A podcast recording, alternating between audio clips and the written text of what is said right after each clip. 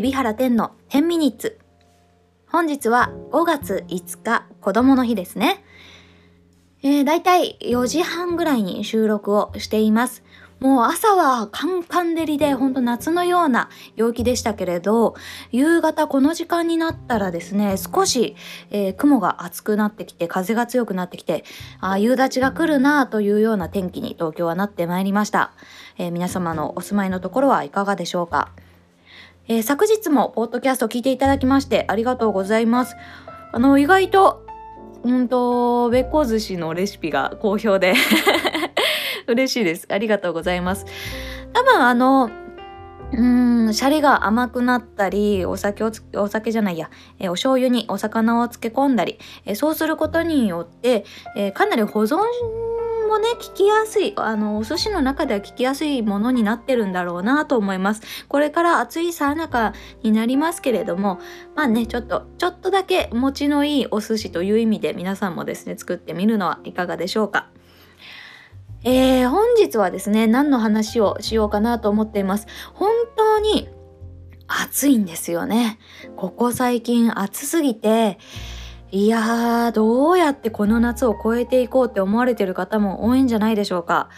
ねえ、なかなかに暑くてか、絶対に猛暑になるっていう予感がしますよね。で、私はですね、もう、もう本当に暑がりです。かなり暑がりで東京に来てからというものこの暑さをどう超えたらいいのかわからないっていうレベルですね。あの、伊豆大島の方が東京より南にありますよね。だいたい四国とか、あの、九州とかと同じぐらいの緯度か、うん、にあるんですけど、伊豆大島って。だけど、この東京の暑さは、ちょっと自然界にない暑さと言いますか、空気がこう焼けるようなこもるような独特の暑さでこう体に悪いなっていう 感じがしますね。伊豆大島ももちろん暑いです。暑さっていうとあ太陽のうん何て言うんですかね日差しをダイレクトに浴びている暑さというか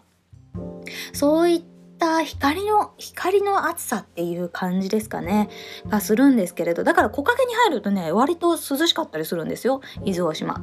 だけど東京は違いますよね。もうあの光の暑さ太陽光の暑さじゃなくて何もかもが熱を持って、えー、こもって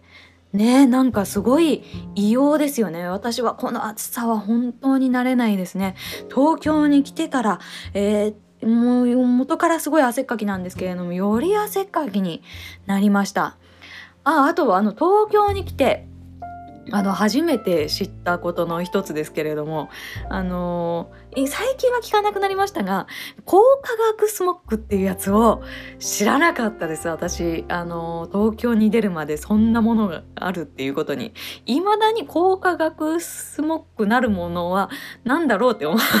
ってるぐらい。ただなんか空気が悪くてうん、外に出ちゃいけないぐらい、あの、暑くなるとやばい何かっていうことぐらいしかざっくり分かってないですけれども、そんなものがあるような、やばい、えー、環境なんだ、東京はっていうふうに思ってます。東京の夏はやばいっていうふうに思ってます。一体高化学スモッグって何なんだ？知らないけど、えー、皆さんご存知なんでしょうね。えー、ということでこの夏をどういうふうに越えようかなって、まあ、考える考える時間は山のようにあるので、まあ、お家のことを考えるわけなんですけれども一つもう皆さんもねつけ始めたかと思いますエアコンうん、もう冷房をかけ始めてるよっていう方も多いんじゃないですかね。私もあの3日前ぐらいかな。さすがに暑くてエアコンをつけました。最近あの風が強いのでね、えー、風をしっかりあのお家の中に回してあげるということで、エアコンは使わずに、え、過ごしていますけれども。とはいえ、この夏は絶対にエアコンを使わなきゃいけない。えー、そんな時にですね、えー、昨年と、うん、昨年か、昨年本当は対策しようと思ってできなかったことの一つが、エアコンの省エネ、エアコンの効きを良くするための方法の一つとして、室外機を、に、うん、屋根をつけてあげる。これをやってあげたいなって思っているんです。なんか、これはちょっとあの詳しくは調べていただきたいと思いますけれども、えー、エアコンがね効きがねあの夏場になると悪い気がするっていうのはあのもちろんホコリが溜まっているだとかカビが生えてるとかね、えー、そういう問題もありますけれども、えー、室外機そのものが熱がこもっちゃって、えパワーダウンしてしまうっていうことが一つの要因にあるようなんですね。特にあの室外機が、えー、こう直射日光に照らされるようなところにある場合にはなんか屋根をつけてあげるとか、えー、そういうことをするのが良いみたいです。でまああのー、室外機を囲っちゃうようなですね、えそういった何て言うんですかね室なんなんていうのかな室外機カバーみたいなのもあるんですよ。すのこみたいな素材でできている。でもあれはあんまり良しとされていないみたいでにかく直射日光を避けるようなものを、え室外機の上なのか、え日の当たる方向に配置するだけでいいみたいなんですね。え囲っちゃうと熱がこもったり、え排気がうまくいかなかったりするのであんま良くないそうなんですけれどね。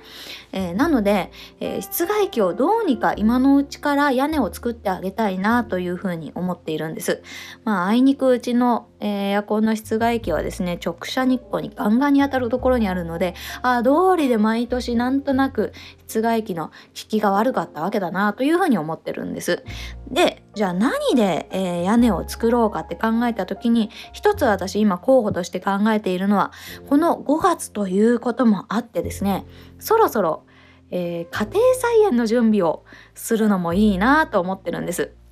私のあの本当にですね長く、えー、友人でありますカレンさんねあのご存知の方も多いかと思いますがカレンさんとか家庭菜園すごいプロフェッショナルでもう始めてるようなのであうちも始めなきゃと思ってるんですけれども家庭菜園でグリーンカーテンを作ることによって、えー、室外機をカバーしてあげようかなっていうふうに思っています。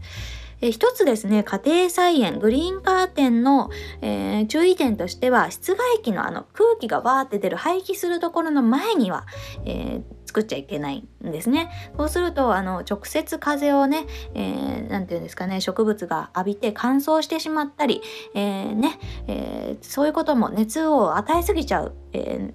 ことにもなりますので、うんと室外機の前には作らない。でも、えー、日光を遮るところにちょっとグリーンカーテンを作ろうかなって思ってます。で何の野菜がいいかなって思ってるんですよ。今まで私が、えー、経験したことがあるのがゴーヤとキュウリなんです。もうねしこたまできてそれはもうできてできてえー、実がなって実がなって食べきれないぐらい 実がなるんですよね。でもいいですよねそういう今だからこそ家庭菜園できるなと思っていて。うんだから今年でもただね、えー、やっぱうん虫に強いのはゴーヤーだったかなと思うのでゴーヤーを作ろうかなって思ってるんですけどもし皆さんの中にも家庭菜園をやったことがあっておすすめの野菜があったら教えてほしいですね。なるべく虫に、えが寄りつかなくて丈夫な、えー、ものやっぱゴーヤかなゴーヤが強いような気がするんだけどねなんかあとはゴーヤのうまい育て方のコツとかあったらあの教えていただきたいというふうに 思います。あの前に私家庭菜園した時はそれはもう実がなってなってしたんですけれどもやっぱ追肥をするべきなのか最後の方にはね実が黄色くなってしまってうんなんか実実が緑にならないまま黄色くなってしまったりとか、えー、実実が小さくなってしまったりしたのでなんかね最後まで、えー、良いゴーヤが取れるような、えー、方法はないかなと思っています。まあそんな感じでグリーンカーテンねこの機会におうち時間が長いので、えー、作ってこの夏の備えをね皆さんなさるのもいいのかなと思いますよ。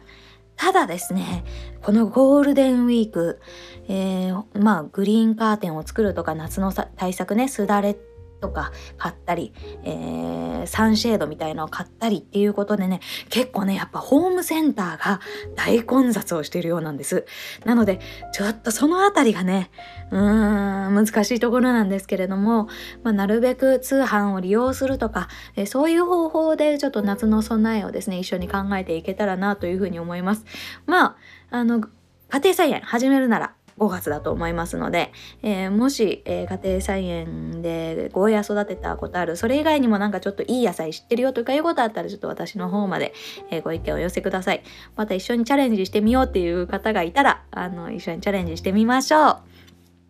さあそれでは今日はこのぐらい、配信このぐらいにしたいと思います。えー、告知をさせていただきます。まだちょっと先ですけれども、えー、5月の7日ですね。5月の7日、えー、8時から、えー、au アーマライブ TV に出演予定です。え、前にですね、えーこの、えー、パーカーだったり、えー、カーディガンだったりを紹介した、えー、あの可愛らしいモデルさんの林真希さんと一緒に、えまたアパレルの、えグッズを紹介していきたいと思いますので、よかったら、え応援をお願いします。